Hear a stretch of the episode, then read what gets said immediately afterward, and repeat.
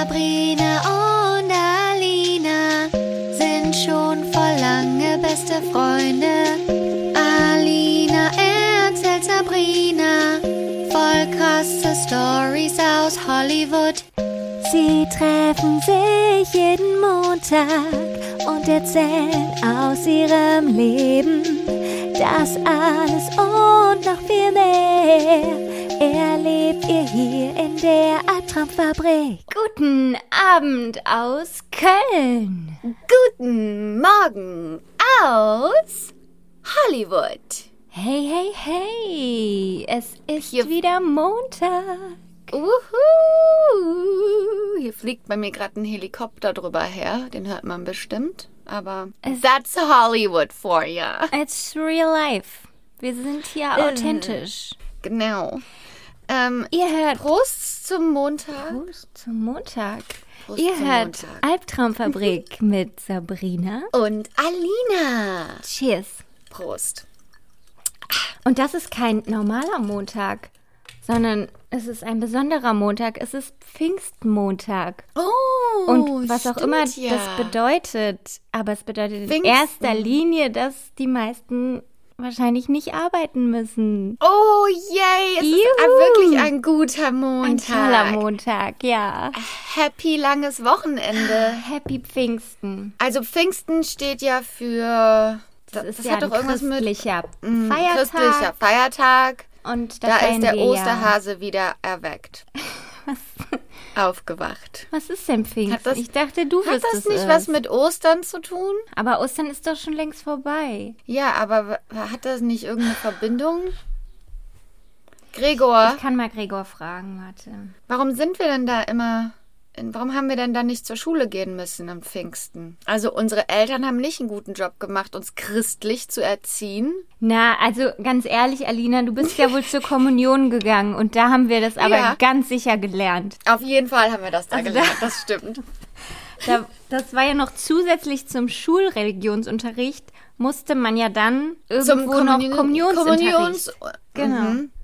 Das war, da haben wir einiges gelernt, einiges. Ich kann, ich kann mich nicht daran erinnern, ich kann mich da nur an das Unmenschlichste erinnern, was man machen musste, nämlich die Beichte. Die Beichte. Also vor ja, einem alten Mann irgendwas sagen, was In man einem Schlimmes kleinen- gemacht hat. ja, Also, in einem kleinen ähm, Kämmerchen, wo man alleine mit demjenigen ist. ja. Das ist doch pervers. Ich, Ich finde, also ich fand das richtig, richtig schlimm. habe mir da schon einfach irgendwas aus den Fingern gezogen. Ich auch. Ich habe mir irgendwas dachte, das- ausgedacht einfach. Ja. Ja. Ich habe diese Woche meine Schwester Mädchen. angelogen. Also das sind doch, ist doch eine Sexfantasie, das ganze, Ja, das ganze allem, Theater da. vor allem nachdem, was dann alles rausgekommen ist, Mhm. was die Ja. Mit kleinen Kindern gemacht haben. Oh Gott, oh Gott. Mm. Happy Mo, Happy Pfingsten. Ja, also Gregor weiß es auch nicht. Von daher. Es ist auch Ja, sehr was- komplex. ein sehr komplexes Thema. Was das also, für uns bedeutet, was das für euch bedeutet, ist, dass heute frei ist und dass wir deshalb mal so richtig einfach uns gemütlich mit unserem Lieblingspodcast Abenteuerfabrik, nein, warte, wie heißen wir? Hast du uns umbenannt? Albtraumfabrik Ja. äh, zurücklehnen kann und ähm, einfach mal einen guten Tag haben kann. Aber ich muss sagen, Alina, das war jetzt nicht die beste Woche meines Lebens. What? Obwohl wir das so manifestiert haben, alle zusammen. ich habe ja noch sogar das dein Mantra gesagt. Ich habe Ja, mich hab hingestellt. ich gesehen. Ja, habe meine Arme nach oben geragt ins Universum und habe gesagt, das wird die beste Woche meines Lebens. Und dann ging es mir immer schlechter und immer schlechter und immer schlechter. Bis zu dem Moment, wo ich meinen Kopf überhaupt nicht mehr nach links bewegen konnte, weil ich so schlimme Nackenschmerzen hatte. Oh nein, das ist das Schlimmste. Das ist so schlimm. Also ich hatte das schon öfter mal. Das ist, das ist halt ich glaube, es liegt am Alter, ne? Aber ich bin Ich da auch, auch. so die Prinzessin auf der Erbse. Wenn das Kissen irgendwie falsch liegt, dann habe ich Ja. am nächsten Morgen sofort Nackenschmerzen. Und dann bleibt das auch tagelang da. das genau. geht dann nicht mehr weg. Dann kann man einfach den Kopf nicht drehen. Und also ich hatte das wie gesagt schon öfter, aber das waren so schlimme Schmerzen, so hatte ich es noch nie wirklich. Und bei, jedem, bei jeder falschen Bewegung bin ich dann so zusammengezuckt und dachte so, okay, Ja. das war's jetzt. Mein Kopf fällt mir jetzt ab. Ich habe mein Genick gebrochen. Wirklich. Genickbruch. Ja, Es muss ein Genickbruch sein. es kann nur so sein. Und dann, Und dann? Ähm, ja, dann habe ich mich irgendwann, habe ich mich selber getaped mit Kinesiotape. Aha. Und dann bin ich auf die Suche gegangen nach Schmerztabletten. Wie so ein Junkie habe ich in jeder nein. Tasche nachgeguckt. Ich wusste, ich habe noch irgendwo Ibuprofen. Ich habe doch irgendwo. In irgendeiner Tasche müssen sie sein. Und dann habe ich Ibu 600 gefunden und habe sofort, Boah. Ja, habe sofort reingehauen. Reinge und dann ging es besser. Ja, aber es hat sich halt dann so durchgezogen die Woche. Ja, das ist, glaube ich, unser Alter. Und ich frage mich halt, wie man das, ähm, wie man dem vorbeugen kann. Ne? Also ich meine, ich glaube ja, whatever, Sport. Ugh, Aber das war ja das Witzige. Ich habe ja dann die Tage vorher regelmäßig Sport gemacht. Oh, hast du dich, hast du bestimmt was falsch gemacht. Ja, genau. Ah, Einfach nur nervig. Aber dann kam am nächsten Tag kam meine neue Matratze. Die Rettung. Ja. Oh mein Gott, Alina, das it's life changing. Es ist Och, so ein neues Lebensgefühl. Die ist so Oh. gemütlich. Memory Foam. Ich kann es einfach nur jedem weiterempfehlen. Und was hast du denn für eine geholt? Weißt du die Marke? Ja. Vielleicht können wir die hier sagen und vielleicht kriegen wir dann bald Sponsoren, die uns, die dann so denken, oh, wir wollen auch, dass die mal unsere Marke im Podcast sagen. und dann kriege ich auch eine Matratze. Mm, Soll ich Memory die wirklich Foam? sagen jetzt? Klar, ey, hau raus jetzt. Also es ist die Emma One Matratze. Mhm. Das ist die bestbewertete Matratze. Die kann man 90 Tage lang Probe testen. Und wenn es einem Oh. nicht gefällt, kann man sie zurückschicken. Aber ich bin jetzt schon überzeugt. Ich mache dann da so Werbungsmusik drunter, weil du hast dich schon direkt wie so ein Spokesperson angehört. Und dann, dann kommen bestimmt bald die, Super, ja. die Werbepartner, Dann die kommen die rein bestimmt die Türe rein. Schwammt. Ja, Ja. das ist gut. Also probiert's einfach mal aus mit der Emma One. Ihr könnt sie einfach 90 Tage lang Probe testen. Und ich kann es wirklich nur weiterempfehlen. Und jetzt, und dann hat es dann auch deinem Nacken geholfen. Ja, auf jeden Fall. Ja. Jetzt hören wir uns wirklich so an, als würden wir dafür bezahlt werden. als hättest du die ganze Nackengeschichte extra erzählt, Genau, damit zu der. Matratzengeschichte kommt. Das wird jetzt ganz spontan. Hey, Alina, kennst du das Gefühl, wenn man sich den Nacken verdreht? genau so hört sich das an. Ja, Sabrina, das kenne ich. Wow. Ja, okay, war es nicht die beste Woche deines Lebens. Nee, aber vielleicht die nächste. Meine auch nicht. Nee, was war bei dir Hat los? auch für mich nicht funktioniert, mein eigenes Na Mantra. toll. Toller Tipp. Heute am Ende der Episode werden wir ein neues Mantra äh, mit in die Woche. In, ich würde sagen, das machen wir jetzt jede Woche, dass wir uns ein neues Mantra aussuchen. Okay, als Ritual. Aber ich glaube, Ja. genau. Aber ich glaube, der Schlüssel zum Erfolg ist, dass man das wirklich glaubt, wenn man das sagt. Ich hab's voll geglaubt, wirklich. Also, Okay, das kann ich okay. versichern. Ich würde nix sagen, was ich nicht wirklich selber glaube. Okay, wir versuchen es heute nochmal und wir werden über die Zeit unsere Kunst der Manifestation, Manifestierens, whatever, Whatever. werden wir verstärken. Ihr wisst you schon, get was it. sie You meint. get it. Yeah, you get it. Die Leute, die kennen mich, die, die wissen, die wissen, was ich meine. Ähm, aber ich hatte diese Woche Autoprobleme. Ja. mehrere Autoprobleme. Und du weißt ja, dass Autoprobleme, da haben wir ja schon drüber geredet, Autoprobleme sind das nervigste, was es gibt auf der gesamten Welt. Wirklich, es ist so nervig, sich um Es so ist- scheiß Reparaturen zu kümmern. Ja. Oder Es TÜV ist- oder Inspektion oder.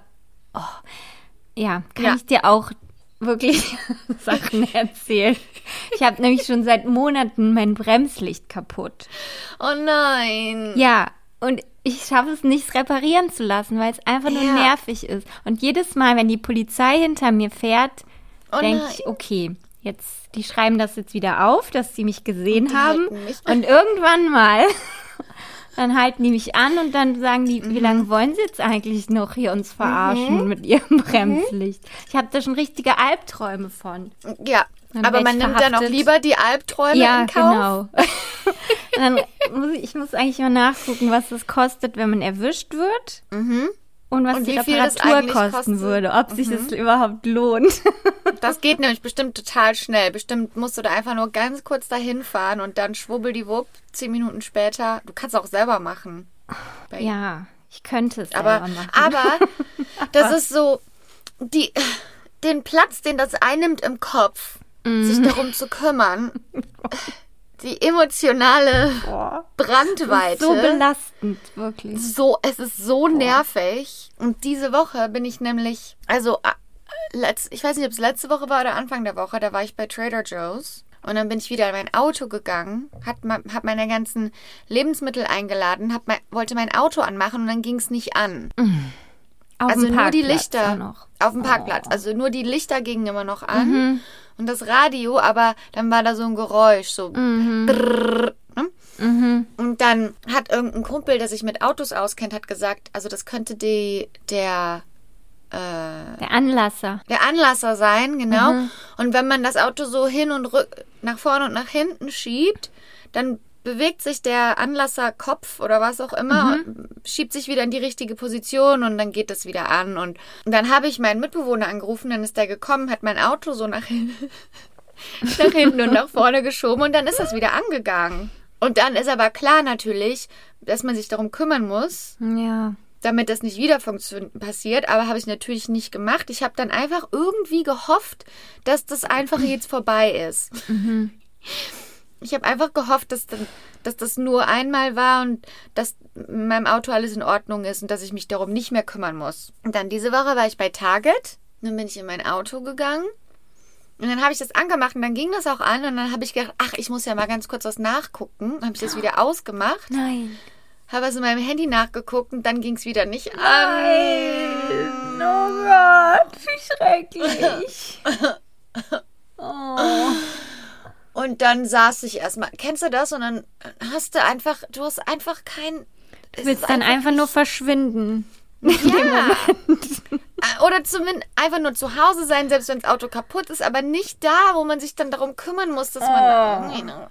Und dann habe ich hard. und dann habe ich einfach nur da gesessen, erstmal eine ganz lange Zeit in der Stille in meinem Auto Ja, kenne ich. und habe hab Selbstmitleid für mich Ja. selber empfunden und für meine Situation. Wie schrecklich das Leben ist. Wie Ich gemein so- alles ist. Ich habe so überlegt, soll ich kurz bei Target wieder reingehen und mir so eine kleine Flasche Wein holen und die erstmal hier in. Ruhe trinken. genau. Bevor ich mich um irgendwas kümmere. Und dann habe ich meinen Mitbewohner wieder angerufen. Da hatte ich auch schon keinen Bock, weil dann muss man Leute fragen, die Ja. einem helfen und Ja. so. Oh. Und dann ist der gekommen, dann hat der wieder mein Auto geschoben, obwohl ich diesmal auch noch auf dem Berg stand. Scheiße. Dann ist das auch nicht angegangen. Und dann ist der wieder gefahren und dann habe ich mich wieder erstmal. Weil dann wollte ich AAA anrufen, die so. Ähm, sowas wie ADAC ist das, ne? Mhm. So heißt das doch. Ja. Und dann habe ich aber dann gesehen, dass ich da kein Mitglied mehr bin. Ich habe meine Mitgliedschaft Oh nicht erneuert im Jahre 2020, weil ich ja überhaupt nirgendwo hingefahren bin. Und dann, dann war ich wieder so genervt. Dann habe ich wieder einfach nur in der Stille in meinem Auto erstmal eine Zeit lang gesessen. Musste das erstmal wieder sacken lassen. Einfach nur genervt, so genervt von allem. Oh Mann, ey. Und dann, da war nämlich noch so ein Mitarbeiter, der hatte uns auch versucht zu helfen vorher. Und dann dachte ich so, ja, dann rufe ich halt jetzt bei AAA an und muss meine Mitgliedschaft erneuern und dann äh, whatever, fuck it, ne? Dann dauert das zwei Stunden, bis da einer kommt, keine Ahnung. Ach, und dann habe ich gedacht, okay, ich probiere noch einmal kurz. Und dann ging das Auto an. Auf, aus dem Nichts heraus ging das einfach wieder an. Oh mein Gott. Und der Universum Mitarbeiter wollte dir helfen. Ja, und der Mitarbeiter, der war gerade so neben mir zufällig, weil der da was gemacht hat, Mhm. ne? Der hat da so Einkaufswagen gesammelt und der guckt so, der so, what happened? Ich so, I don't know. ich so, aber ich muss es schnell nach Hause bringen. Und dann habe ich es bis nach Hause geschafft. Wie cool. Ja. Und dann musste ich natürlich das zur Werkstatt bringen, um zu gucken, was ist damit los und um das reparieren zu lassen. Ja. Aber hab, ich habe das dann erstmal drei Tage vor meiner Haustür stehen lassen, Mhm. weil ich da keinen Bock drauf hatte und bin einfach überall zu Fuß hingegangen. Ey, und dann, ne, war ich bei Trader Joe's zu Fuß mit einem Rucksack, ja. ne? Ist ja einfacher, als ein Auto reparieren zu Genau. lassen.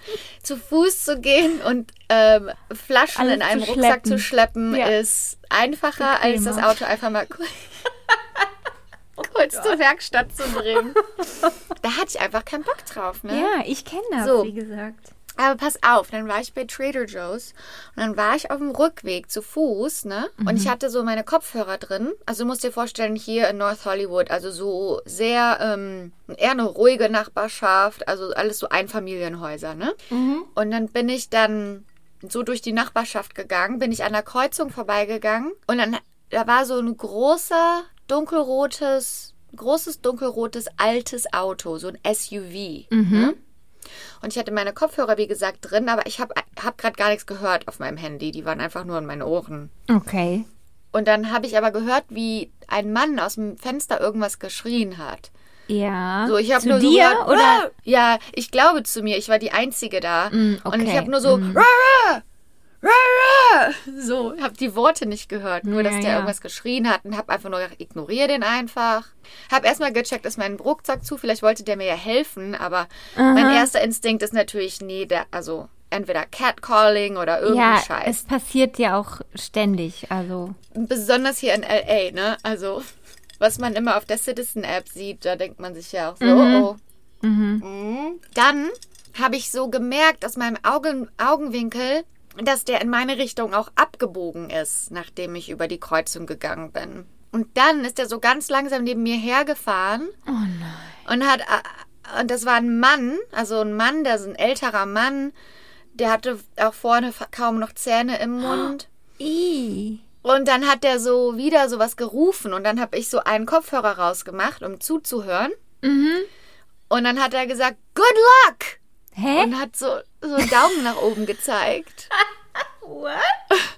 Und ich so, Womit? Good luck. genau. Und ich so, thanks. Weil ich wollte, dass der einfach weggeht. Und weil ich wollte so tun, als hätte mich das gar nicht beeindruckt. Also weißt du, Ja, ja. ich wollte ihm keine Aufmerksamkeit Nur keine geben. Conversation machen. Ich so, thanks, hab den Kopfhörer wieder reingemacht und mein Herz natürlich total am Rasen, aber ich habe so getan, als wäre nix. Ja. Und dann ist der, und dann habe ich in meinem Kopf gedacht, ich merke mir jetzt sofort die Nummernschilder von dem, Aha. einfach nur just because. Und dann ist der aber weitergefahren, der hatte keine Nummerschild, Nummernschilder. Oh mein Gott. Alina. Also der ist, der ist weitergefahren und dann hat er umgedreht, ist wieder an mir vorbeigefahren und ist in die andere Richtung, Richtung Trader Joe's gefahren. Also als der an der Kreuzung war, wollte der eigentlich gar nicht in meine Richtung. Der ist nur da lang gefahren, Nur um mir dir. zu sagen, good luck. Ja, äh, viel Glück, dass du nicht gleich von mir um die Ecke gebracht wirst, oder Aha. was? Ja, und dann ich in meinem Kopf so, good luck. Good luck? Good, good luck with what? Viel Glück, dass du lebens nach, lebend nach Hause kommst. Ich habe das Oder- direkt meinen Mitbewohnern geschrieben, ne? Ich so, hier ist das, was mir gerade passiert ist. Falls ich äh, entführt werde, sag das der Polizei. Hier ist mein PIN. Ich meine, das war ja tagsüber, ne? Und da waren ja auch andere Autos und andere, teilweise also andere Leute hier und da. Von daher. Aber dann war ich zu Hause, dann saß ich in meinem Garten und dachte ich mir, good luck with what? Good luck with what? Und dann dachte ich so, ach, hätte ich den mal gefragt, ey, wieso musste. Hätte ich doch einfach mal gefragt, good luck with what? Mhm. Weil hier sind meine Theorien. Meine erste Theorie ist natürlich das gleiche, was du gedacht hast. Ja. Dass es so ein slimy Murderer ist, der sagt, good luck, good luck out there. Woman by yourself.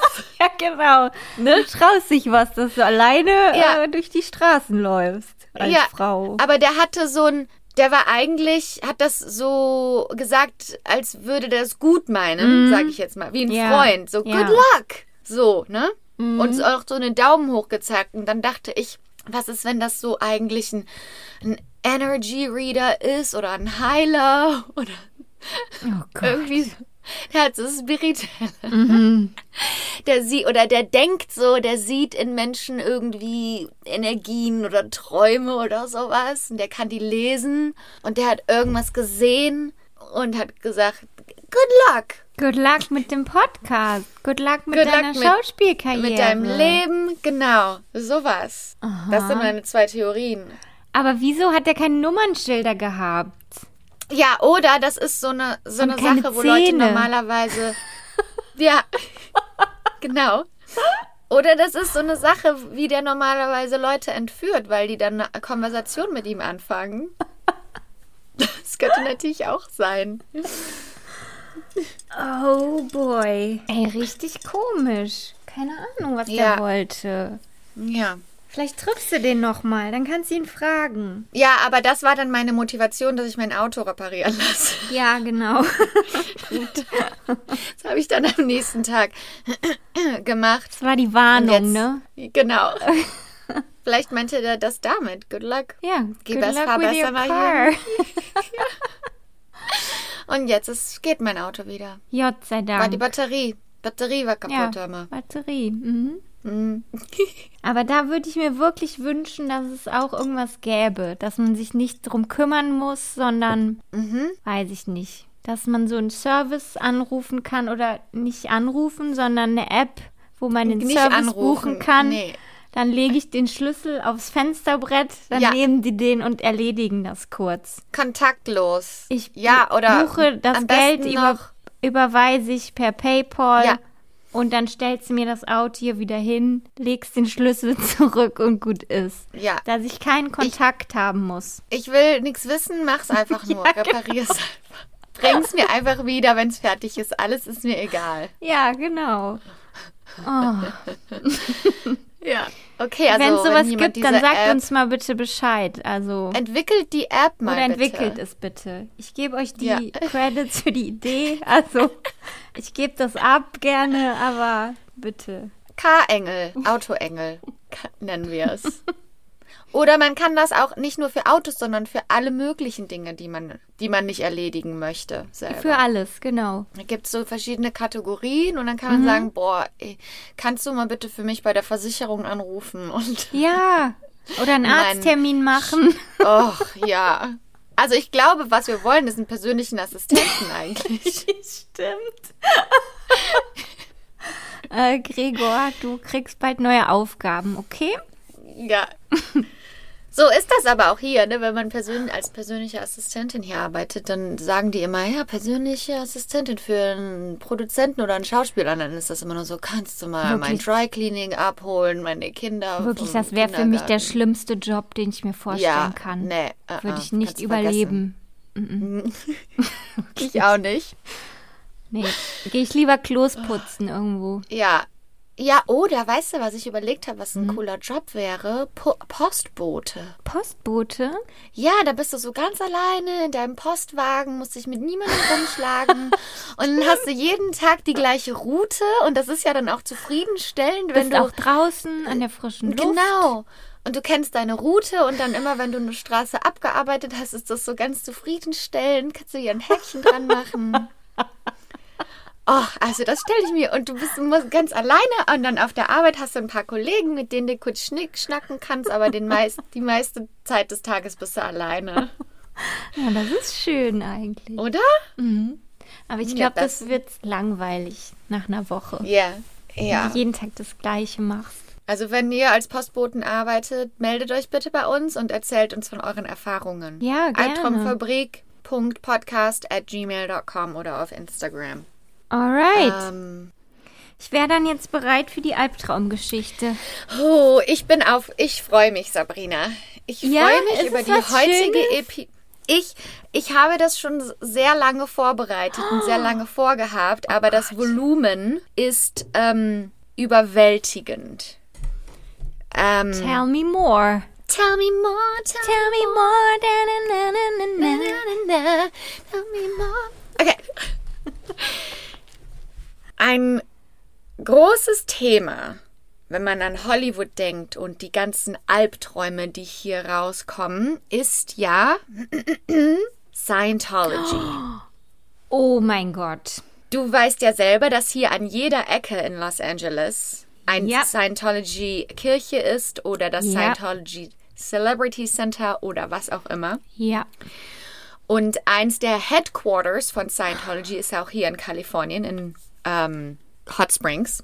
Und es gibt so viele Geschichten, die mit Scientology in irgendeiner Weise was zu I tun know. haben. Wir haben, mhm. wir haben ja auch gerade diese Woche in unserer Zugabe Ja. auf Patreon über ähm, Danny Masterson geredet. Yes.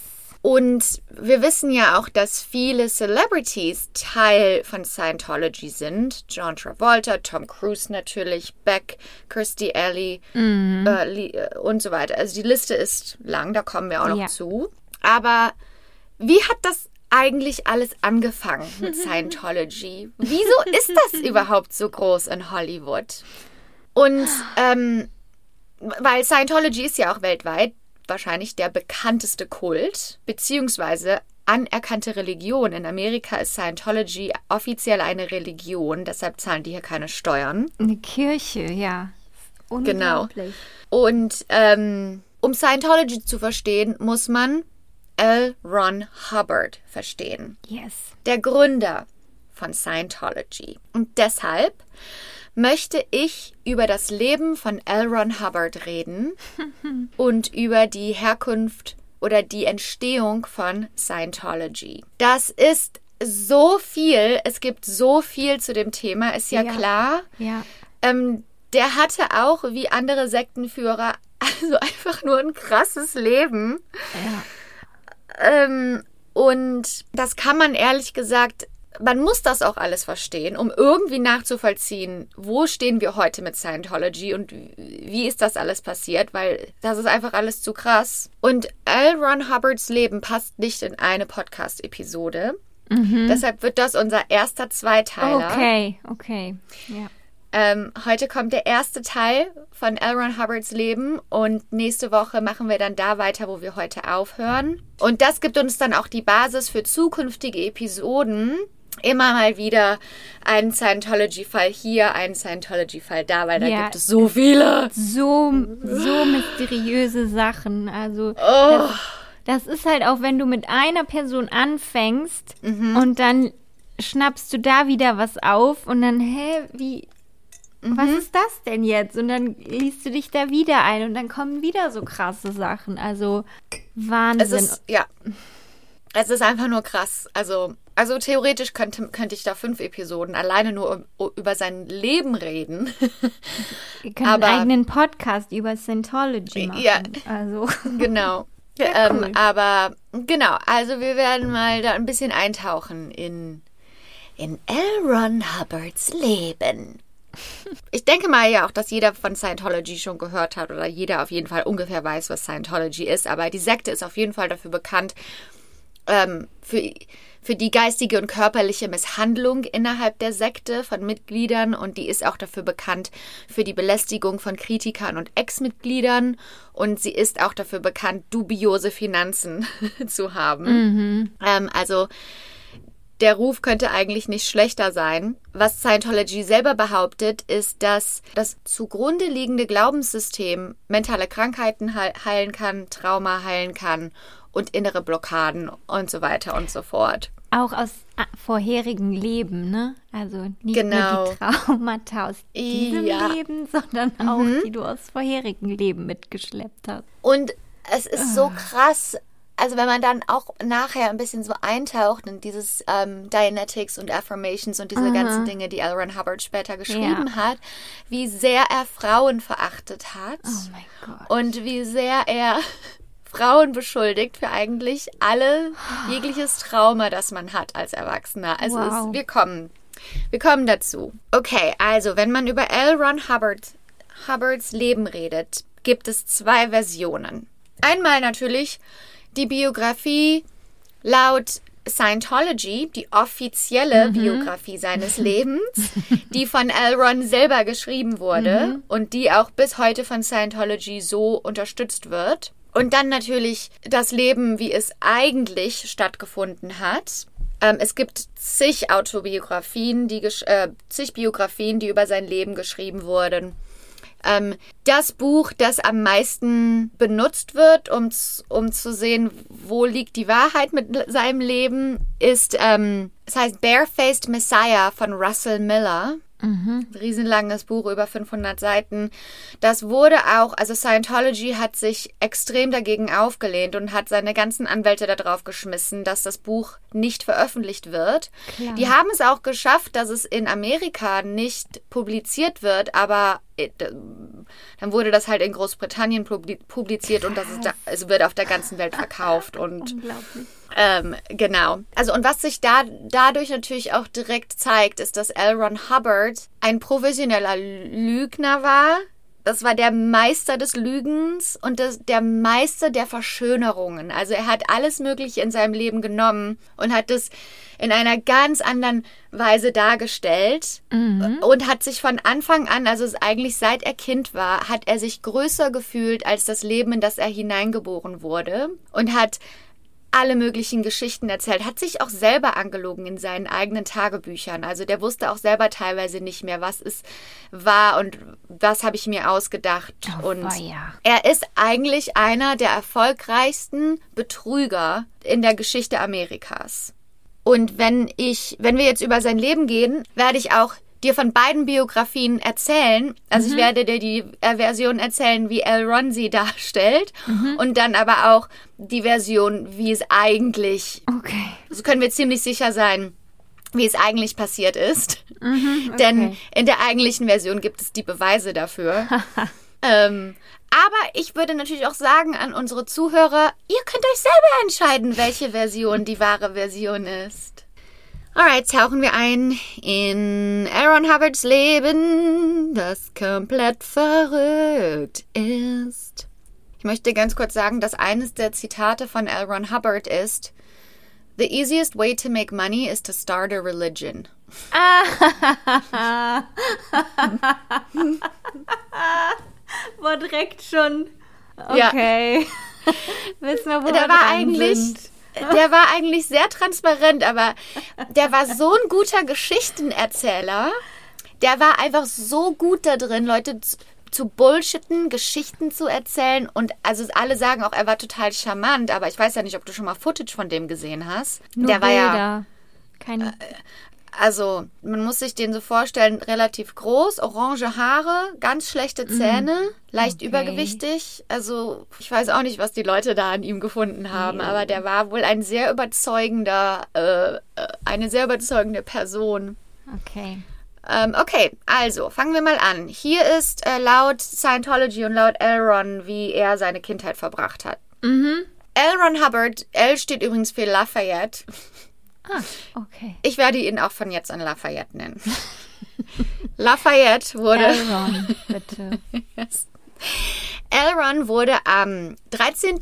März 1911 in Nebraska geboren. Ähm, als er nur zwei Jahre alt war, ist die Familie nach Montana gezogen. Und dort hat er mit seinem reichen Opa auf einer Ranch gelebt. Und die Ranch war so groß, Sie hat ein Viertel des gesamten Staates eingenommen. Wow. Ja, also ein Viertel vom gesamten Staat Montana war nur die Ranch von seinem Opa. Cool.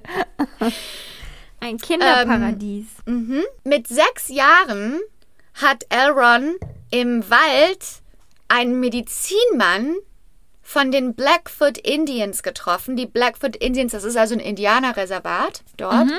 Und der hat ihn zu einem offiziellen Blutbruder von diesem Indianer-Tribe gemacht. Okay. Ähm, weil er konnte in seine Seele hineinsehen und er hat gesagt, das ist ein spezieller Mensch und schwubbeldiwupp, Blutbruder. Wow. Ähm, die meiste Zeit war Elron alleine auf der Farm und musste alles selber machen mit den Pferden und mit, den, mit dem Kettel und mit den Tieren und so weiter, weil sein Opa war ein Sea Captain. Der war immer auf See. Mhm.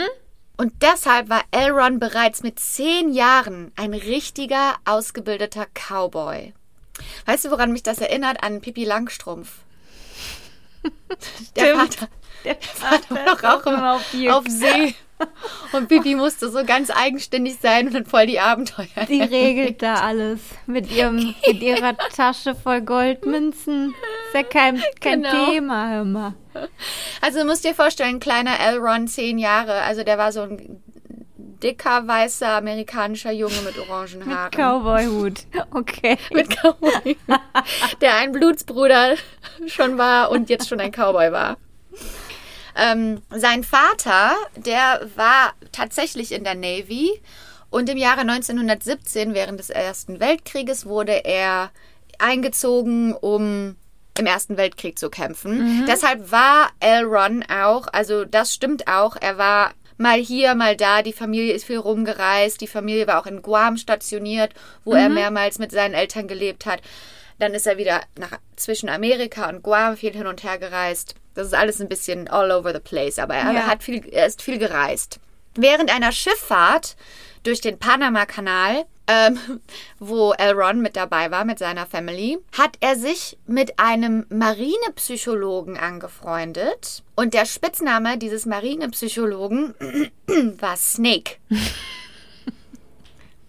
Das ist alles laut der Scientology-Biografie. Ähm, und dieser, der Snake, ne, und er ist ja immer noch ein Kind jetzt, ja. Snake hat sagen. ihm, ja, Ja, Kind, immer noch ein. Kind, ist jetzt Freund, hat seinen besten Freund Snake kennengelernt am Schiff. Und Snake war ein Schüler von Sigmund Freud. Ach, okay. Und der, der hat ihm alles über die menschliche Psychologie beigebracht.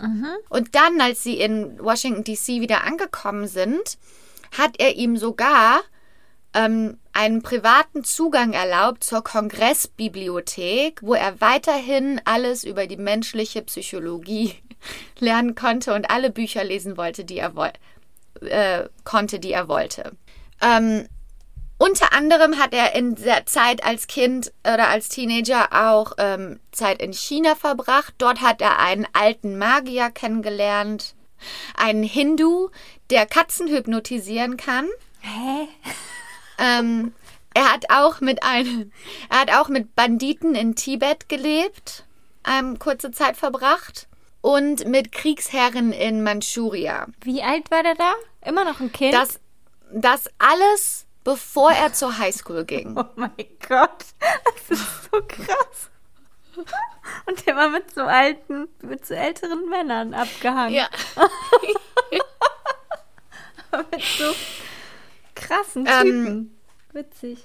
was laut der anderen Biografie wirklich, wie sein Leben, also laut den Beweisen, die wir auch haben, wirklich stattgefunden hat, ist, er war so ein sehr verwöhntes Einzelkind. Ähm, sein, Fa sein Großvater war eigentlich kein Seekapitän, sondern ein Tierarzt. Oh. Ähm, das heißt, diese Ranch, die angeblich mega groß war, die gab es auch nicht. Oh. der Blackfoot Tribe, ähm, dieser Indian Tribe, die haben gesagt, dass die niemals zu der Zeit mit weißen Menschen geredet hätten und die Oh hätten die Gott. hundertprozentig nicht zum Blutsbruder gemacht und es gab auch nicht solche Rituale, die Elron beschri beschrieben hat. ähm, sein Vater war tatsächlich in der Navy während des Ersten Weltkrieges und Elron war auch auf einer Schiffsfahrt durch den Panama-Kanal, aber jemand namens Snake hat nicht existiert. Davon gibt es überhaupt gar keine, gar kein einziges Anzeichen, dass so jemand existiert hat. Okay. Ähm, er hat tatsächlich etwas Zeit in China verbracht mit seiner Familie, aber das Einzige, was man finden konnte, was er über China eigentlich geschrieben oder gedacht hat, war, dass er dachte, dass chinesische Menschen schlecht riechen. Wer hätte gedacht, dass er rassistisch ist? But here we are. Und ähm, das Einzige, was ihn beeindruckt hat in China, war ähm, The Great Wall. The Great Wall of China. Ja, Aber dafür steht Ch- China. was er fand, war, dass wenn die damit was Geld machen wollen, sollten die das in eine Achterbahn verwandeln. Oh mein Gott. Auch sehr amerikanischer, äh, sehr amerikanisches Denkmal. Mann, der kleine Elron. Ähm, Ja, also aber diese ähm, einfach dieses Selbstbewusstsein, dass dieser kleine dicke Orange hat, also der erinnert mich also auch ein bisschen an Donald Trump Ja. als Kind bestimmt. Irgendwie so, ne? schon, ja.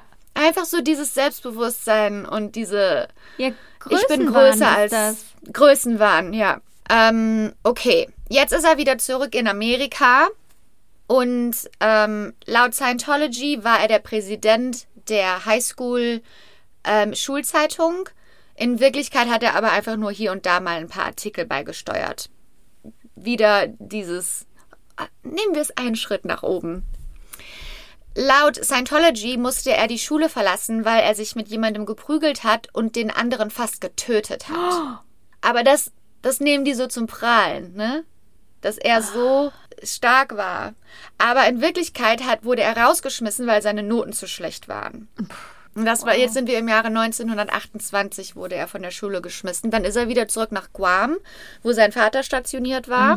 Ähm, während seiner Zeit in Guam hat er angefangen, Kurzgeschichten zu schreiben und so ähm, alles aufzuschreiben, was er sieht, alle Gedanken aufzuschreiben und ähm, hat dann schon angefangen, so kleine Science-Fiction-Kurzgeschichten zu schreiben. Dort hat er dann auch versucht, in die Navy zu kommen und hat den ähm, Aufnahmetest gemacht, hat, aber, ist aber durchgefallen.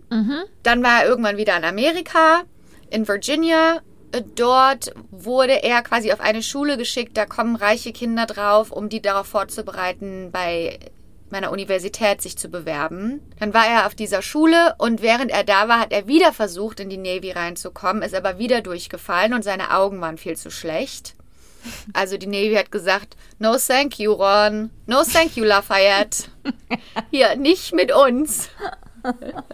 Dann hat er es auch geschafft, auf die Washington University zu kommen und ähm, war aber extrem schlecht. Also der hatte ganz schlechte Noten und der hat auch einige Fächer ist er durchgefallen, zum Beispiel Atomphysik. Okay. Atom, bei der Atomphysik ist er durchgefallen, obwohl er laut Scientology ein Kernphysiker ist, ein Studierter. Hä? Ja. Mhm. Also äh, Das passt aber gar nicht zusammen, ne? passt leider nicht so richtig zusammen. Nee. Ähm, während er auf dieser Uni war, hat er einen Karibik, ähm, eine Karibik-Schiffsreise geplant. Für sich und alle möglichen Studierenden, die da gerne mitreisen wollen, weil er ähm, Sachen sammeln wollte, die man ins Museum stellen kann. Und das hat er dann aber auch organisiert, ne? Also Okay. hat das Schiff organisiert, hat das alles klar gemacht und da haben sich auch einige Studenten, also wollten da mit. Dann war das aber die Totalkatastrophe. Also das Schiff ist quasi in See gestochen. Kurze Zeit später hatten die kein Geld mehr und mussten wieder zurück nach Baltimore. Und Ja. das war das Ende der, der Schiffsfahrt. Aber waren da irgendwelche Erwachsenen wenigstens bei, die das Da, mitgemacht haben? so, soweit ich das verstanden habe, waren das alles Studenten. Das war von der Uni abgesegnet, aber also dieses, Okay. das ist auch ein, ein Thema in seinem Leben. Also er hat öfter mal, ist er in See gestochen für irgendwelche Abenteuer und das ist alles immer komplett daneben gegangen. Also er ist immer dann, hat kein Geld mehr gehabt. Ich weiß auch nicht, ob der dann gedacht hat, das passe, das, das klappt schon irgendwie. Wie kommt man denn auf so dumme Ideen? Der ist, also, der hat sie nicht mehr alle. Mhm. Und danach ist er auch einfach nie wieder zur Uni zurückgegangen. Okay. Dann hat er gesagt, das war's für mich. Also einen, ähm, wie sagt man, Failure, ein, Niederlage. äh, eine Niederlage nach der nächsten. ja, okay. Eigentlich, bis man das findet, wo Leute einem auf einmal glauben. So, da, also da- das ist ja oft mit Sektenführern so, ne? Ja, die probieren alles, bis sie irgendwie die Leute verarschen können.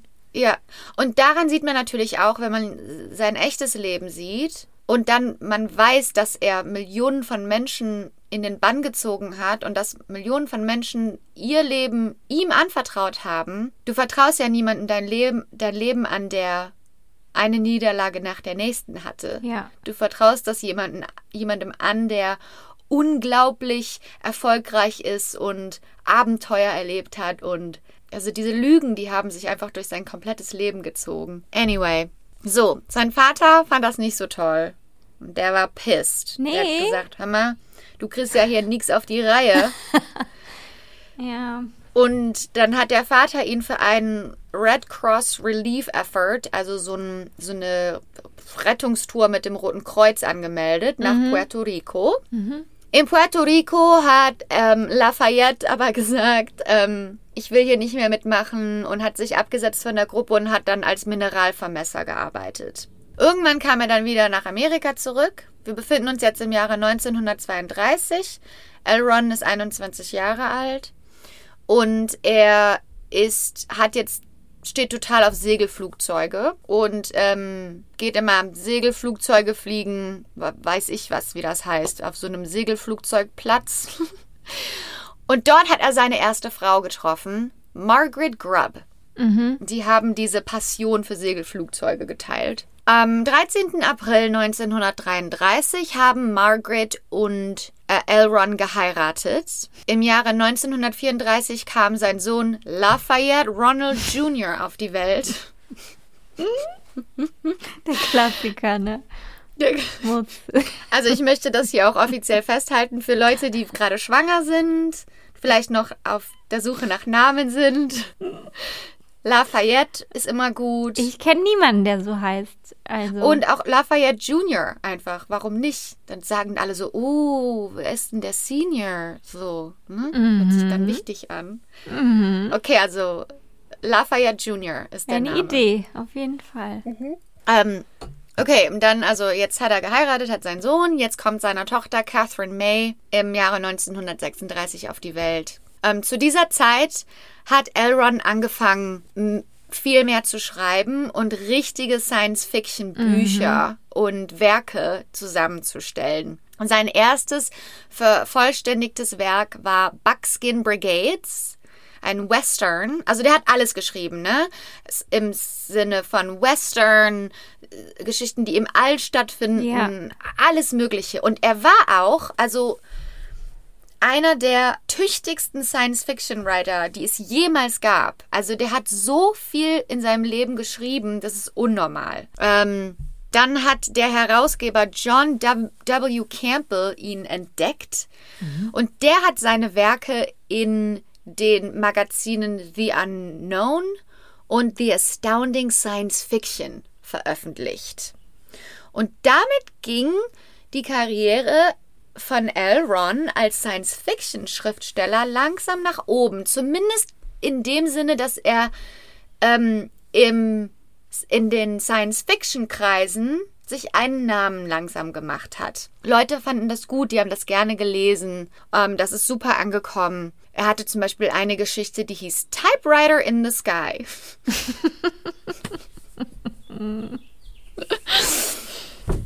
Also das, was man so von seinen Werken hört, ist, es ist jetzt nicht ähm, literarisch, es ist jetzt kein Charles Dickens, ne? Aber die Geschichten, die sind halt so krass. Das sind halt richtige krasse Fantasiegeschichten und die Leute haben das halt einfach gerne gelesen. Ähm, zu der Zeit hat man pro Wort ein Cent verdient als äh, Schriftsteller. Das ist ja jetzt auch in den 30ern. Und er hat 100.000 Wörter pro Monat geschrieben. Oh, mit seinem, okay. mit seinem, äh, wie heißt es, mit seiner Schreibmaschine. Also das war schon echt bemerkenswert, das Volumen, was der rausgehauen hat. Krass. Weil der halt auch irgendwie seine Familie unterstützen wollte, ne? Und das war echt schwer mit, also selbst wenn du 100.000 Wörter schreibst, das heißt ja nicht, dass das alles veröffentlicht wird. Und dann kriegst du da so einen läppigen Scheck für ein paar Geschichten, die du geschrieben hast. Das war halt sehr hart, äh, damit Geld zu verdienen. Äh, Im Jahre 1938 hatte Elron was an den Zähnen. Ja. Und er musste sich einer Zahnoperation unterziehen. ja. Dabei hatte er eine Nahtoderfahrung, Oh Gott. Weil er eine allergische Reaktion auf die Betäubung hatte. Und während dieser Nahtoderfahrung kam die Inspiration zu dem Buch Excalibur. Aha. Also bis heute weiß man nicht, ob Excalibur jemals wirklich existierte. Es gibt kein physisches ge gedrucktes Buch. ähm, man, man, wenn es existierte, war es der Vorläufer zu Affirmations und dann später Dianetics, was die Grundlage von Scientology ist. Okay. Aber viele sagen, dass Excalibur existierte, weil er das teilweise handschriftlich geschrieben hat. Aber es gibt keinen Beweis, dass es wirklich existierte. Aber L. Ron redet von Excalibur als eines seiner größten Werke. Das Problem war mit Excalibur, dass das Wissen, was in diesem Werk ähm, an die Menschheit preisgegeben wurde, war so tiefgreifend, dass jeder, der es gelesen hat, entweder wahnsinnig wurde oder sich umgebracht hat. Was? Es gibt doch ein Beispiel. Oh. Laut L. Ron, Ja. laut, ähm, laut unserem Boy Lafayette, ähm, der hat das nach New York, in New York bei ein paar äh, Verlegern vorgezeigt. Und bei den Verlegern, da war das so, die haben das jemandem gegeben zum Lesen, ne? einem Angestellten, und um zu gucken, können wir damit was machen. Ja. Und dann ist L. Ron nach New York gefahren und ist in das Büro von diesem Verleger rein, hat gesagt, weil er wissen wollte, was das Feedback ist. Und dann hat der Verleger den Leser reingerufen, der das gerade gelesen hat. Der ist reingekommen ins Büro, hat das Buch Excalibur auf den Schreibtisch geknallt und hat sich aus dem Fenster gestürzt, ist aus dem Hochhaus. Was?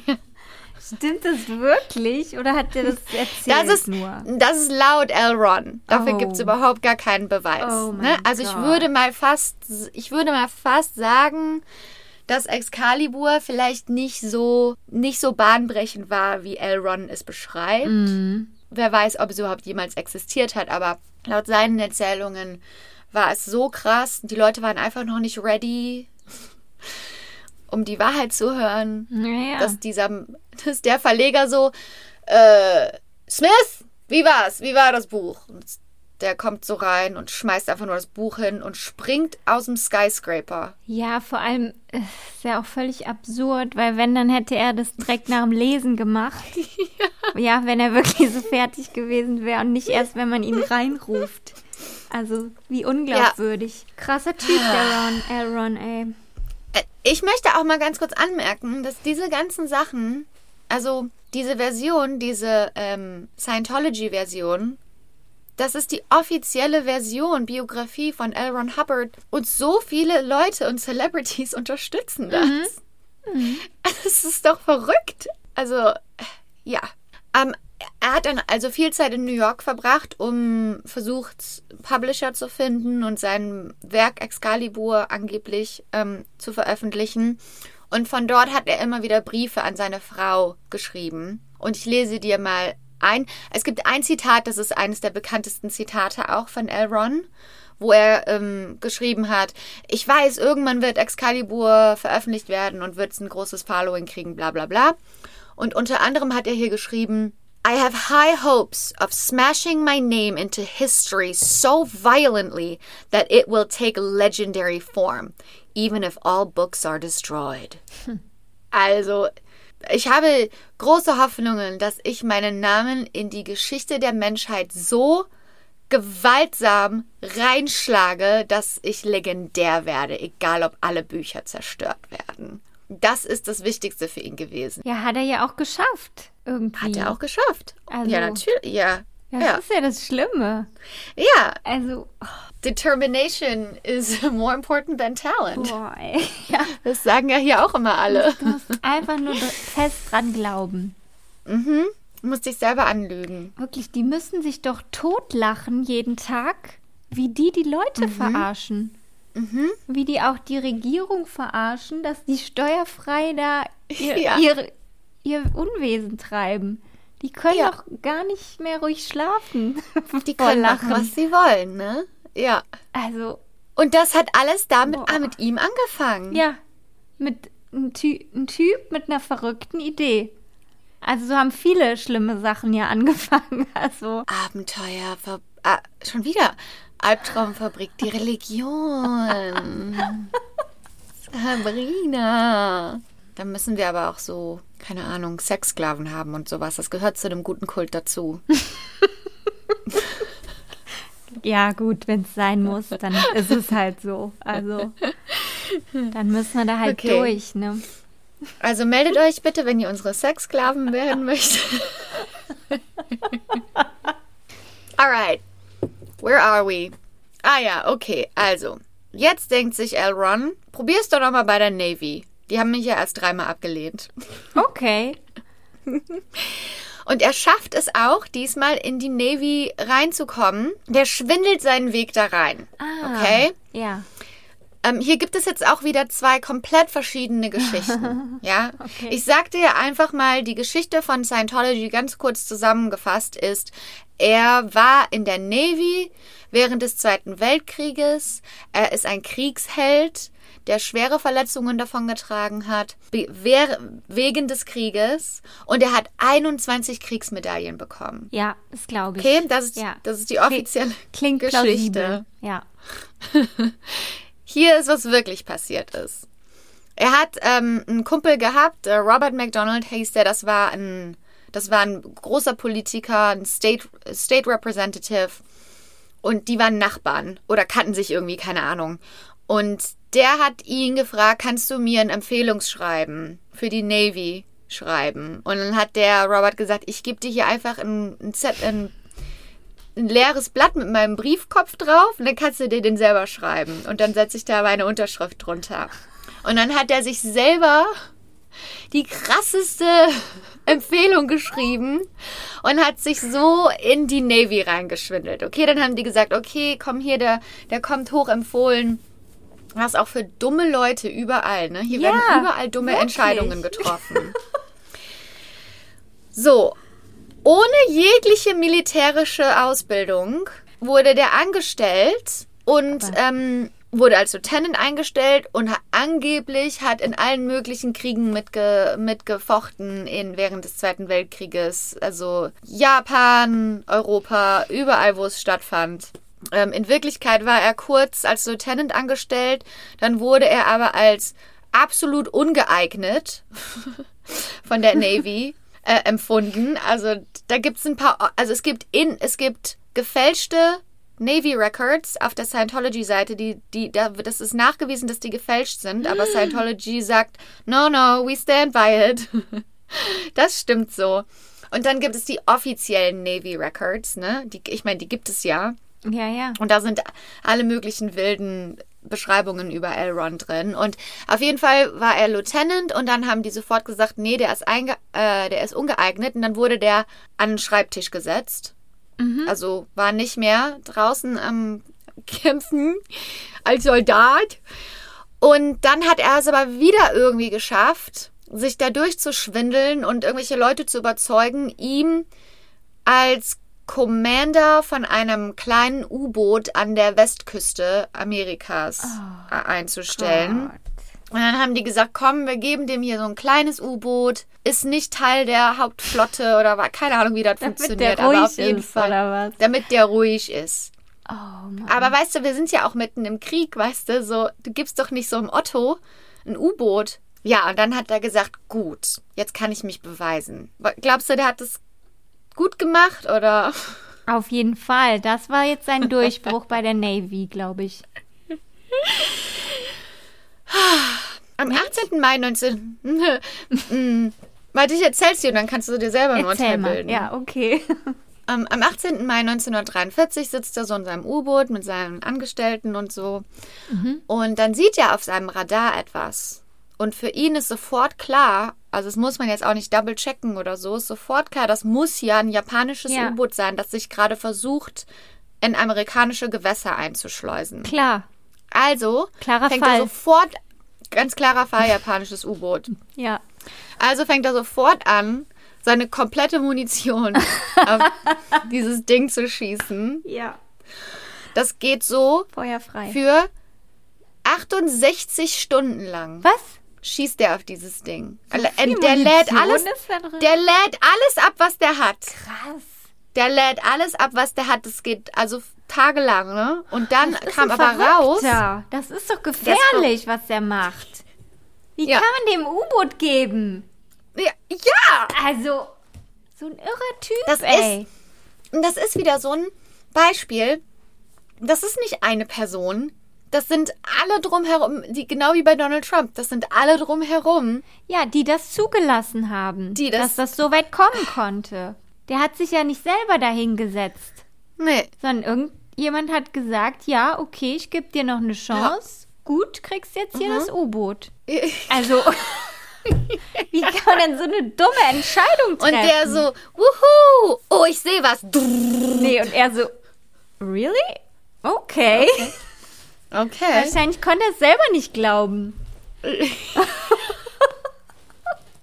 also,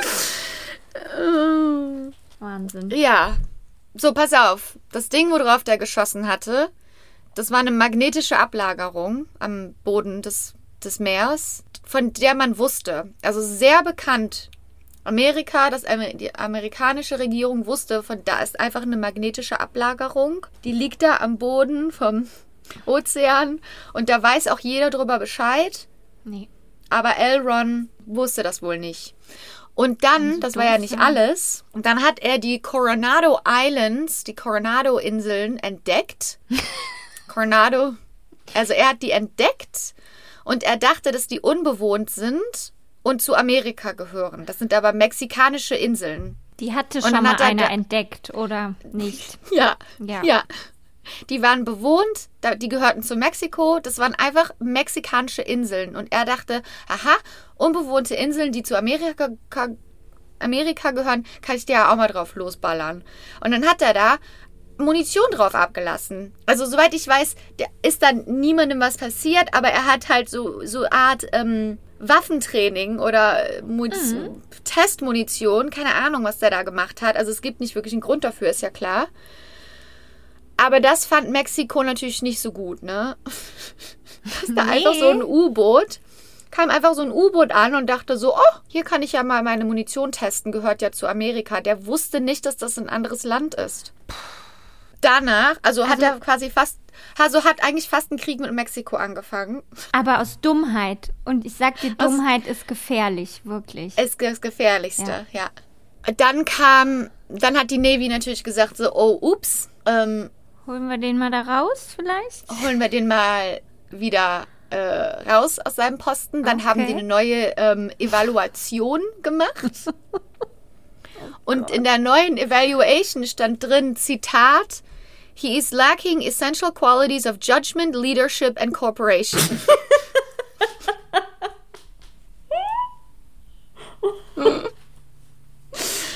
ähm, also ähm, ihm fehlen grundsätzliche Eigenschaften Ja. des Urteilsvermögens, der Führungskraft und der Zusammenarbeit Alles mit anderen. eigentlich. Alles, was Eigentlich man braucht, alles. um so eine wichtige Das zu Aufgabe tun, was zu er weiterhin. Ja. Also er war jetzt quasi, die haben den nicht rausgeschmissen aus der Navy. Frag mich nicht warum. Aber der war nicht mehr im aktiven Dienst. Vielleicht kann man auch Und- jemanden nicht so einfach da feuern, weiß ich nicht, wie Genau. das da Ja, funktioniert. ich, ich weiß es auch nicht und who gives a fuck. Auf jeden Fall war der jetzt so im inaktiven Dienst und Ja. ist immer wieder zum Krankenhaus gegangen, weil er irgendwelche Krankheiten in seinem Körper hatte. Das hatte aber waren aber keine Kriegsverletzungen. Äh, Wie und er hat auch nicht 21 Medaillen bekommen, sondern drei. Zwei davon waren aber einfach nur, die bekommt jeder, einfach nur, um, Jeder. weil man einfach nur dabei war. Ja. So eine, du warst heute dabei, Medaille. Teilnahmeurkunde. Mhm, genau. So, also kleine Unterschiede zwischen der Realität und Minimal, marginale Unterschiede. Also nicht der Rede wert, würde ich sagen. Aber, aber wir kommen ja jetzt zu meinem, Lie also jetzt kommen wir zu meinem Lieblingsteil der Geschichte. Jetzt geht's erst richtig los, wahrscheinlich. Also, ist wirklich mein Lieblingsteil. Ich bin wirklich aufgeregt, dir das zu erzählen. so, nach dem Krieg hat er seine Familie einfach komplett. Der hat, weiß ja, der hat noch seine Frau und seine zwei Kinder, die hat er jetzt einfach komplett abandoned. Hat er gesagt, wie ich, ist mir zu viel. Macht ihr euer Ding. Nee. Macht ihr euer Ding in Montana. Ich bleib in Kalifornien. Ich mir eine Will- Pause. Wollte der nix, mhm, wollte der nix mehr mit zu tun haben. Okay. Okay? Ja. Hat, hat sich aber auch nicht scheiden lassen. Also Nee. hat, hat die einfach nur, als würden die nicht existieren. Ne? Also ein toller Mann. Ähm, dann hat er sich angefreundet mit Jack Parsons. Er ist einfach nur krass. Okay, Jack Parsons war ein sehr intelligenter und erfolgreicher ähm, Ingenieur. Und zwar war er der Top Rocket Propulsion Engineer, also ein Re Raketenantriebingenieur bei der Calif beim California Institute of Technology. Also es ist eigentlich ein sehr intelligenter Mann. Er war auch der Gründer des JEP-Antrieblabors, was nachher bei NASA zur Mondlandung geführt hat. Also Krasser Typ, also. ja, genau. Äh, erfolgreich, intelli mega intelligent. Aha. Der hat sich mit Jack Parsons, also die beiden haben sich angefreundet und dann hat Jack Parsons hatte eine riesen Mansion in Pasadena hier in LA. Und dann hat er zu ähm, L. Ron gesagt, du kannst bei mir in der Mansion wohnen. Soweit, so gut. Jack Parsons, wenn er nicht gerade auf der Arbeit war, in seiner Freizeit war ein Okkultist. Oh Gott. Scheiße. Er war ein großer, ähm, sehr großer Anhänger von ähm, Alistair Crowley. Hast du den Namen schon mal gehört? Nee. Alistair Crowley ist ein ganz bekannter ähm, Okkultist und ein äh, Anführer von ein, Magier, der glaubt an dunkle Magie. Das war so ein Brite und der hat nachher selber eine Religion gegründet und das beruht alles auf dunkler Magie und Okkult. So, Okay. das ist Alistair Crowley. Und Jack Parsons war so einer seiner Anhänger und er war, Jack Parsons war der Anführer von einer magisch, von einem magischen Orden in Kalifornien, quasi unter der, unter dem größeren ähm, Glauben von Alistair Crowley. Und dieser Orden hatte den Namen Ordo Temple Orientis. OTO. Und in seiner Mansion lebte also eigentlich nicht nur ähm, Elron, sondern auch alle möglichen Leute immer wieder, die in diesen Orden eintreten wollten und Teil von diesem Okkult und dieser dunklen Magie und diesem Orden sein wollten. Da haben also Jack Parsons und seine Freundin gewohnt, die hieß Sarah Northrop, Elron und alle möglichen anderen Leute. Und zum Beispiel ähm, war eine Regel, dass sie eigentlich keine typischen menschlichen Emotionen empfinden dürfen, wie zum Beispiel Eifersucht oder so. Und dass eigentlich jeder mit jedem schlafen darf. Also Sex kann jeder mit jedem haben. Sowas wie Eifersucht gibt es nicht. Und ähm, das war so diese, diese Mansion, in der wir uns jetzt bewegen. Okay, der nächste Teil von Elrons Leben. Super. Wird immer besser. Die Freundin von äh, Jack Par Pa- äh, Parsons, die hat sich direkt, die und Elron fanden direkt, fanden sich direkt total toll und haben auch direkt, also die ganze Zeit miteinander geschlafen und so. Und Jack hat ja eigentlich durfte der ja keine Eifersucht empfinden und hat das auch immer so unterdrückt, aber eigentlich war er schon eifersüchtig, weil alle anderen Leute im Haus waren halt Anhänger, aber Elron war wie er. Er war charismatisch und er war selber ein guter Magier und er konnte selber Dinge klar machen und er mit seinen Geschichten ist ja auch dahin gekommen, die gar nicht stimmten und so, ne? Aber Jack hat sich gedacht, Elron und ich, wir zusammen, wir können was reißen. Wir sind beide sehr machtvoll und wir können zusammen irgendwie große Dinge bewegen. Deshalb muss ich meine Eifersucht irgendwie in den Hintergrund schieben. Okay. Große Dinge. Dann haben sie sich gedacht, also das Größte, was man eigentlich in dieser, in diesem OTO, in diesem Orden machen kann, ist die sogenannte Moonchild-Zeremonie. Nein, nicht schon wieder Kinder opfern. Nein, nein. Nein, okay. Na, nicht Kinder opfern, sondern Kinder ähm, herstellen. Aber nicht nur irgendwelche Kinder, sondern in Antichristen. Also Während Moonchild in, Vollmond zeugen. Moonchild, genau. Gott. Moonchild in diesem Okkult ist ein anderes Wort für Antichrist. Das ist ja fantastisch. Oh, und dann haben Hubbard und Parsons sich gedacht, ja, wir kriegen das hin, wir können das Moonchild erzeugen, wir können den Antichristen zum Leben bringen. Aber Antichrist ist doch nichts Gutes, oder? Nee, Warum soll man sowas erschaffen? ja. Der zerstört dich doch. Würde ich jetzt Macht. davon ausgehen. Macht und Geld, Macht, Also ich finde Das das, eine richtig dumme immer. Idee, muss ich sagen. Und da bist du nicht alleine. Sogar Alistair Crowley fand das eine richtig dumme Idee. Okay, gut. Also die beiden sind jetzt quasi Rogue, ne? Die haben gesagt, fuck you, Alistair, wir machen das hier auf eigene Faust. Ah. Oh Mann. Und ähm, um dieses Moonchild, um diese Moonchild-Zeremonie überhaupt durchführen zu können, muss es natürlich jemanden geben, der das Moonchild gebärt und auf die Welt bringt. Logisch. Ja, Ist ja klar. ist ja klar. Eine Frau. Und mhm, ja, und das ist die sogenannte Scarlet Woman. Und ähm, die wird da auch beschrieben, keine Ahnung, ist halt so eine, diese hat einen gewissen Look und die hat rote Haare und keine Ahnung, Scarlet Woman. Und dieser ähm, Jack Parsons hat schon jahrelang nach dieser Scarlet Woman gesucht, hat sie aber nicht gefunden. Aber jetzt hatte er L. Ron und die zusammen konnten ein Ritual durchführen, um diese Scarlet Woman herbeizuführen. Die Beschreibung dieses Rituals lautet so auf Englisch. Äh, ich sag's dir auf Deutsch. Parsons benutzte seinen Zauberstab, um einen Energie... Kind. das will doch keiner.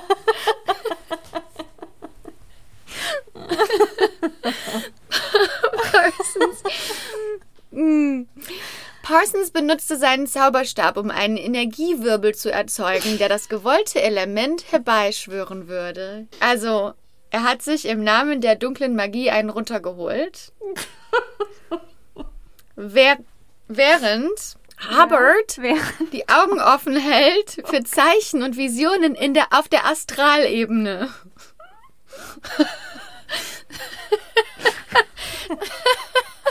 Oh boy. Und die schämen sich nicht mehr dafür. Und, und Also- das ist die, und das ist die, also das ist, was wirklich passiert ist, ne? Das ist nicht die Scientology-Version. Scientology-Version ist, die streiten das nicht ab, dass das passiert ist. Die sagen, dass es passiert, aber, weil die können das nicht abstreiten, weil dafür gibt es zu viele Beweise. Aber ähm, der wahre Grund, warum Elron da war, war, weil er ein Undercover FBI-Agent war, der den Okkult aufschmeißen wollte. Ah, so, ja gut. Das ist die Klar. Erklärung von Scient. Und die ähm, Scientology streitet auch alles ab, was mit Sarah Northrop zu tun hat. Aber da kommen wir später noch zu. Ja. Also, so, kommen wir zurück zu unserem Ritual. Also, Teil des Rituals war, dass Parsons sich ständig einen runterholt. Das ging elf Tage lang so.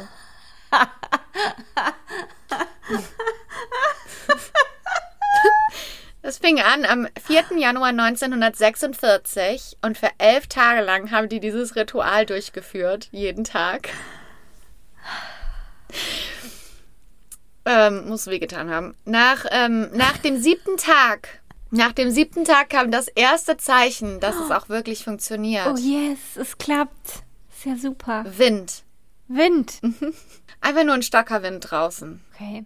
Dann am zehnten Tag war Elron in der Küche und hat gemerkt, wie äh, ihn jemand auf die Schulter getippt hat, aber es war niemand da. Dann hat er sich Oh. umgedreht und hat Parsons gerufen und dann haben sie eine dunkle Figur gesehen und dann hat Parsons seinen Zauberstab rausgeholt. Gute Idee.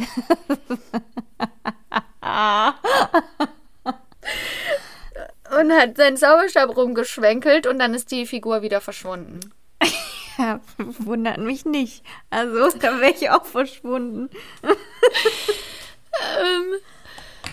So, jetzt sind die elf Tage vorbei.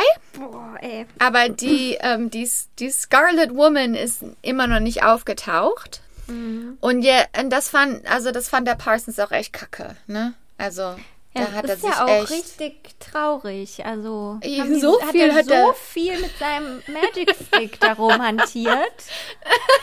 Für nichts und wieder nichts. Kann ich schon verstehen, dass der da sauer ist. Arme Kerl. Ey, ey, ich sag's dir. So, und deshalb sind die jetzt, Elron und ähm, Parsons sind jetzt in die Wüste gefahren, um dort ein bisschen zu meditieren und ein bisschen runterzukommen. Ja, gute Idee.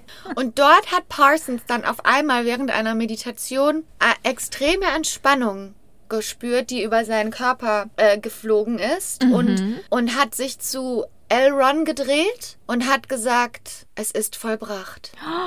Und dann sind die wieder nach Hause gefahren, nach Pasadena. Und als Okay. sie dort ankamen, War die Scarlet Woman da? Stand dort eine Frau vor der Tür, die dem OTO beitreten wollte. Sie hatte rote Haare Oh Gott. und hieß äh, Marjorie Cannon. Also Das kann kein kann Zufall sagen, sein. es hat funktioniert. oh my goodness. Und dann hat, ähm, haben die die Marjorie gefragt, hör mal, möchtest du ähm, den Antichristen, wir Gebären. haben da was vor, genau, möchtest du den Antichristen gebären? Und dann hat Marjorie gesagt, ja, Why not? ist mal was anderes, Habe ich noch nie gemacht. bin ich, dabei. Probier's mal aus. Ja, So. am besten so schnell wie möglich, hat sie auch angeblich Ah ja. gesagt. Also okay. schwubbeldiwupp. Dann haben wir's weg. Genau. Super. Läuft ja. Wir haben Schnürchen bei denen.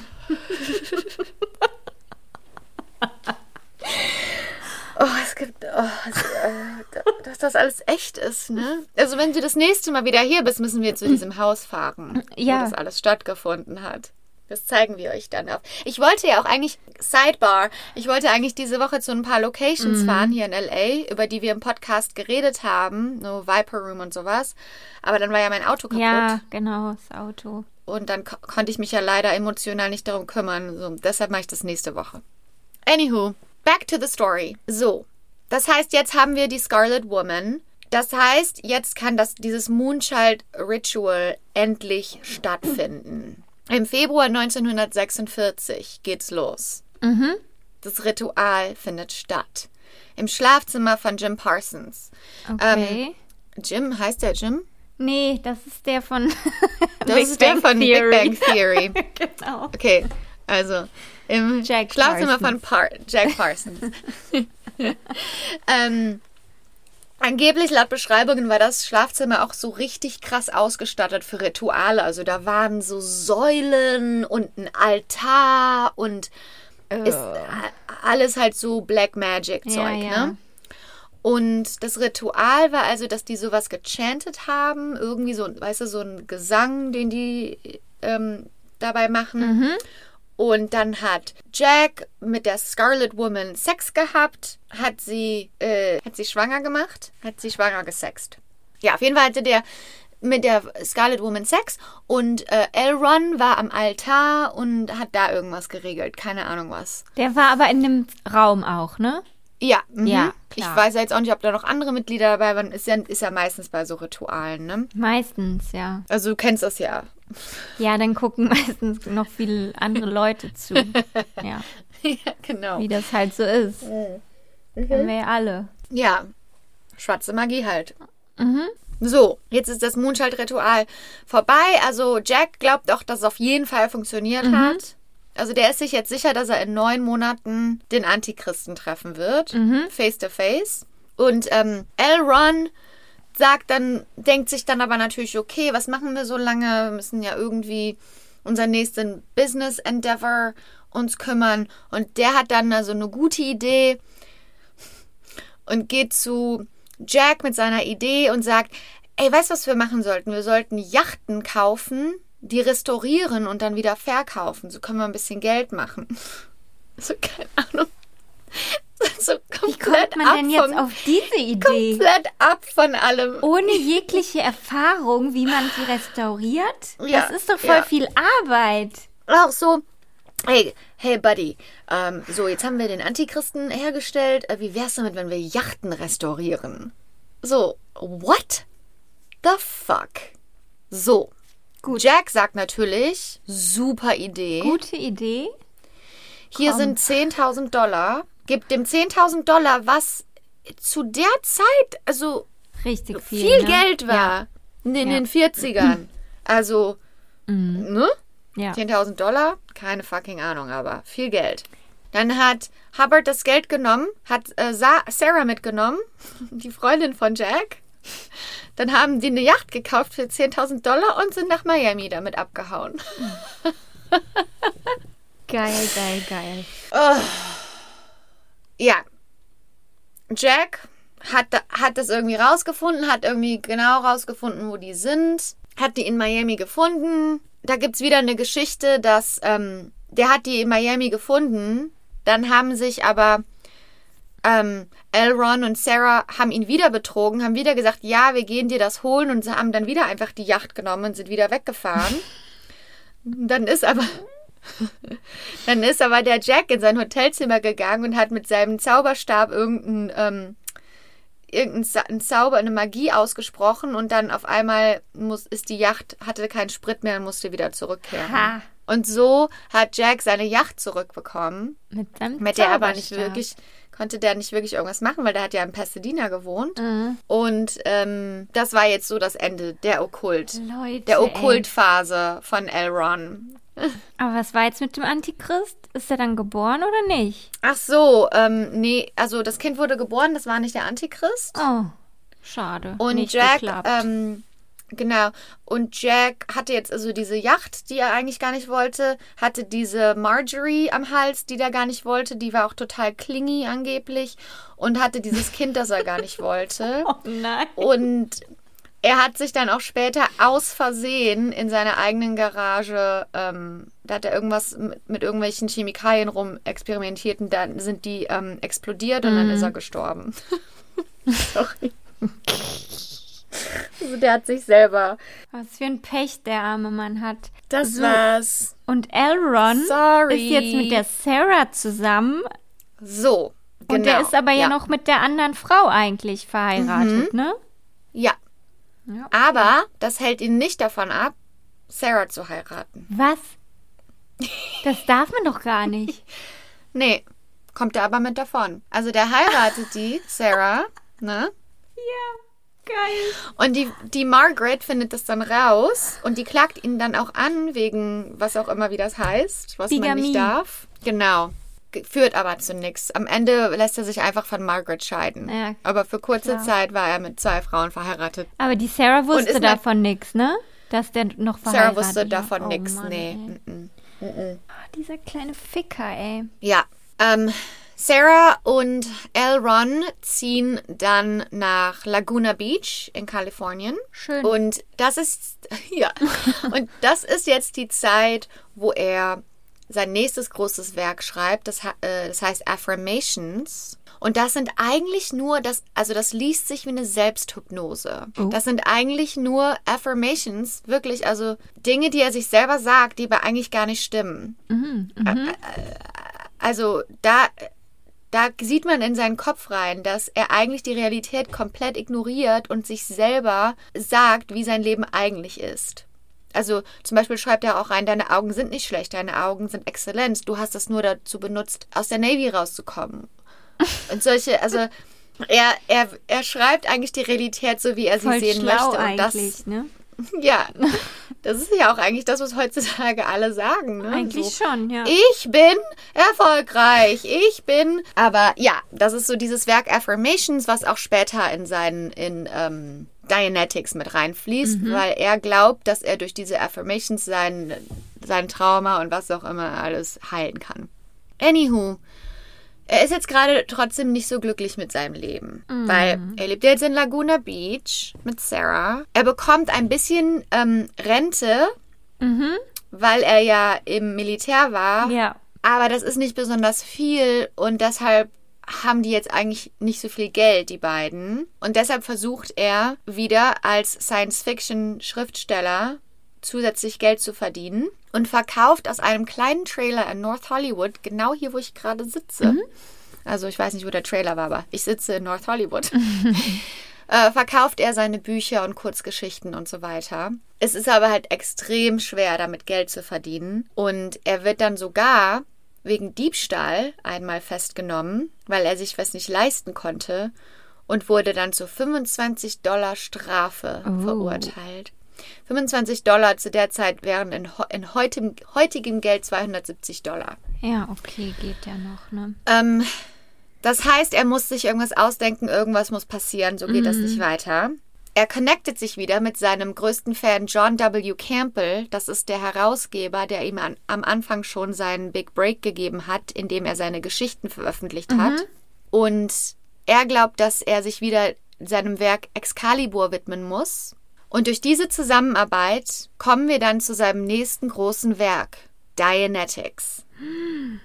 Die Grundlage von allem. Das, was sein Leben verändert hat und was die Grundlage von Scientology war. Und damit machen wir nächste Woche weiter. Oh mein Gott.